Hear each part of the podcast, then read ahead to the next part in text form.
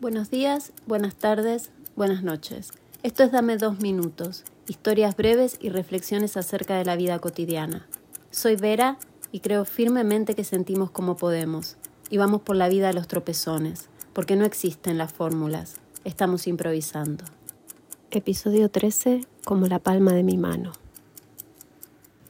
El laboratorio siempre fue un lugar mágico para mí, un lugar sin tiempo, incluso cuando el reloj es una de las piezas fundamentales que lo habitan. La oscuridad del laboratorio siempre me atrajo irremediablemente, hasta cuando lo vi por primera vez, con la luz encendida, rodeado de soberbias paredes negras sin ventanas.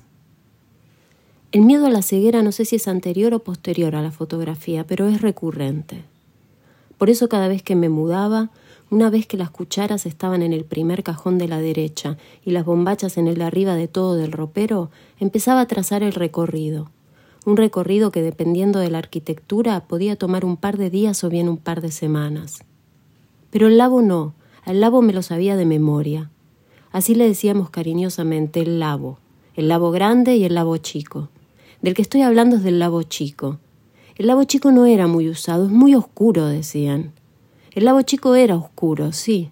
Tenías que quedarte mucho tiempo para lograr que tus ojos se acostumbren a la ausencia de luz. Pero yo podía avanzar, adelantarme al tiempo, a mis pupilas.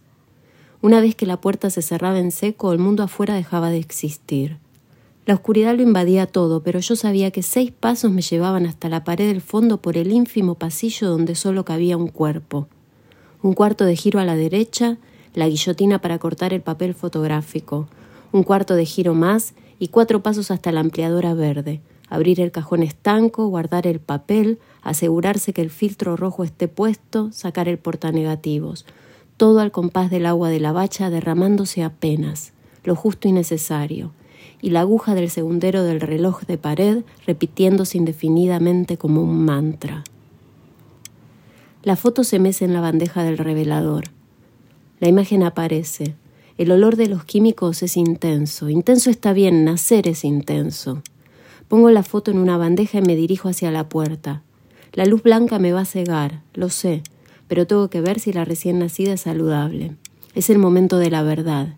Si hay algo que arreglar, hay que empezar de cero, los ojos ciegos, la guillotina, el agua corriendo. El labo chico era oscuro, sí, una especie de útero del que nadie podía arrancarme antes de tiempo, ni siquiera yo misma.